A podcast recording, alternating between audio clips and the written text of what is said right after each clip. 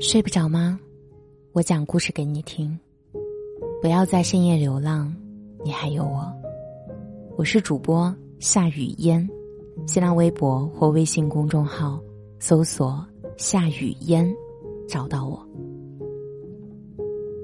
人生好比粥一锅，煎焦滚煮耐琢磨，一急一徐看火候，酸甜苦辣自张罗。人生就如同一锅粥，唯有慢火细熬，才能煮出最极致的味道。熬过撕心裂肺，就能磨砺出更坚韧的心性；翻过悬崖峭壁，就能欣赏到更壮阔的风景。有句话是这样说的：每天发生在自己身上百分之九十九的事，于别人而言。根本毫无意义。当你真正明白了生活，便学会了沉默。作者古小满说过一个故事，是这样的：毕业后做了公务员的敏如，在一次班级聚会的时候大倒苦水，说自己最近状态很不好，经常加班，很长时间都没有休过假，身体和精力都到了一个承受极限的边缘。原以为自己的倾诉会得到同学的安慰，没想到换来的却是冷嘲热讽。哎呀，这么体面的工作还抱怨，也太不知足了吧！哎，要不然咱俩交换一下工作，我保证比你撑得住。从那以后，敏如再也没有在同学群里说过话，也没有在朋友圈里抱怨过。所谓成长，就是一个按下静音键的过程。哪怕刚在工作中受尽委屈，下一秒也要把哭声调成静音。哪怕生活早已一地鸡毛，人前也要波澜不惊。哪怕人生再难，也要独自熬过所有的无助和酸楚。作家路内说：“每个人的生命里。”都有几口吃不下的隔夜冷饭，必须得咽下去。生活是自己过出来的，没有人能够替你去承受。你能做的，就是隐藏心事，一边咬牙挣扎，一边负重前行。马尔克斯曾在书里写道：“生命从来不曾离开过孤独。”而独立存在。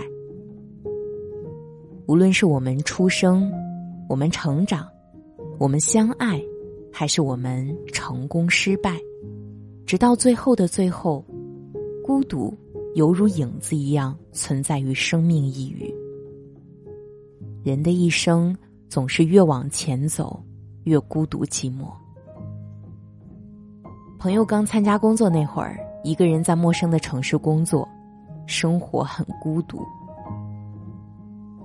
下了班，一个人回到出租屋里，没有人说话，没有人吃饭。他说过一句让我很心疼的话，他说：“感觉自己像个孤儿。”为了不让自己显得那么孤单可怜，他也曾经尝试过去融入不合适的圈子，最后弄得自己是满身疲惫。人似乎都很害怕孤独，但孤独却一辈子如影随形。既然孤独是一种常态，那么不如学着去忍耐，去享受。正如《百年孤独》里说的：“人生终将是一场单人的旅行，孤独之前是迷茫，孤独过后便是成长。熬过孤独，就是美好。”哪怕以后的日子没有人陪，也能将生活过得有声有色。知乎上有一个问题是这样说的：为什么有人说低谷期是最好的增值期？有人回答让人印象深刻。他说：“每个人的人生都有低谷期和高峰期，只不过有些人的低谷期短一些，有些人的低谷期长一些。低谷期长一些未必就是坏事，在低谷期积累的越多，在高峰期所能达到的高度就越高。我们看到有些人年少成名，却后劲不足；而有些人则厚积薄发，大器晚成，一旦成功。名震四海，就像那个广为人知的竹子定律一样。竹子前四年仅仅长了三厘米，但是从第五年开始，仅用六周的时间就能长到十五米。因为竹子所有的努力都用在了伸展地下根系上。但是现实生活中，有多少人能熬过那三厘米呢？有些人之所以能成为生活的强者，是因为他们在陷入低谷之时，在机遇来临之前，比别人多坚持了一会儿。《菜根谭》中说：“服久者，非必高。”熬，看似很苦，实际上是一种厚积薄发的沉淀。如果你能在低谷中再撑一撑，在绝望里。再熬一熬，命运也许就会截然不同。你有多能熬，就有多出众。毕竟，所谓深渊，下去也是鹏程万里。三毛在《送你一匹马》中曾说：“心之何如，有似万丈迷津，遥亘千里。”其中并无舟子可以渡人，除了自渡，他人爱莫能助。战国时期著名纵横家苏秦，游历各国，希望能施展自己的政治抱负，但无一人赏识。他曾向秦王连上十书，都被弃如敝履。于是苏秦没地方可去，只能潦倒回家。可谁曾想？在他最穷困潦倒之际，连亲人都弃他而不顾。妻子不下织机，嫂嫂不给他饭食，父母不与他说话。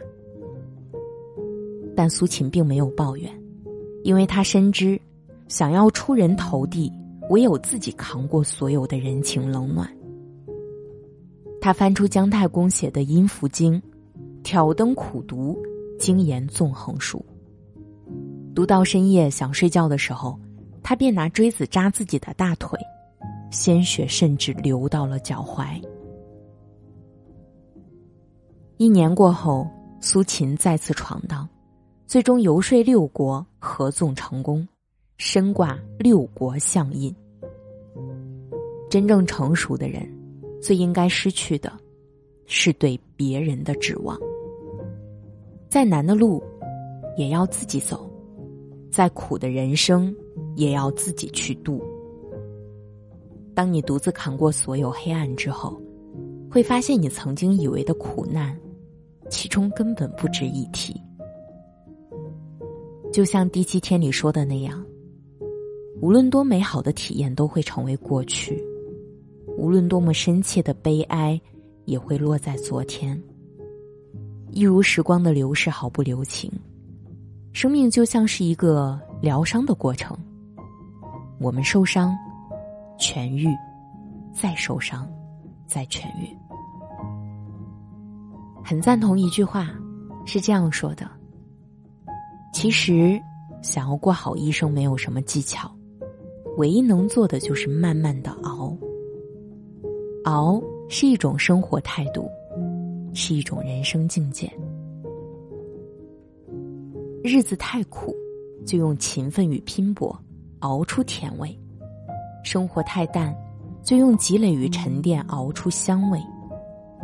当你熬过去了，就会发现，生活的考验，往往是命运的另一种成全。我是主播夏雨嫣，愿我们的一生都能熬出精彩。如果听完节目，你有什么话想要告诉我？可以在节目下方的评论区留言我会回复你的。晚安。